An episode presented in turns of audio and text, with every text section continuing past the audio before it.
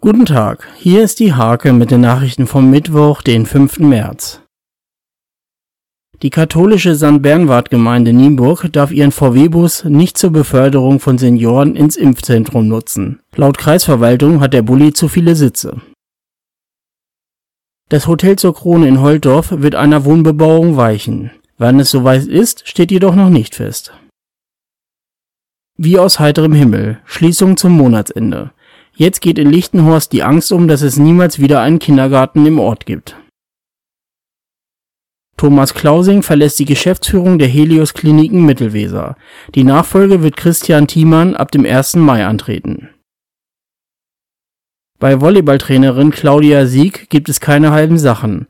Nach ihrem Motto ganz oder gar nicht ist sie mit Eifer und Engagement die allzeit bereite Trainerin des VC Nienburgs. Diese und viele weitere Themen lest ihr in der Hake vom 5. März oder auf www.diehake.de.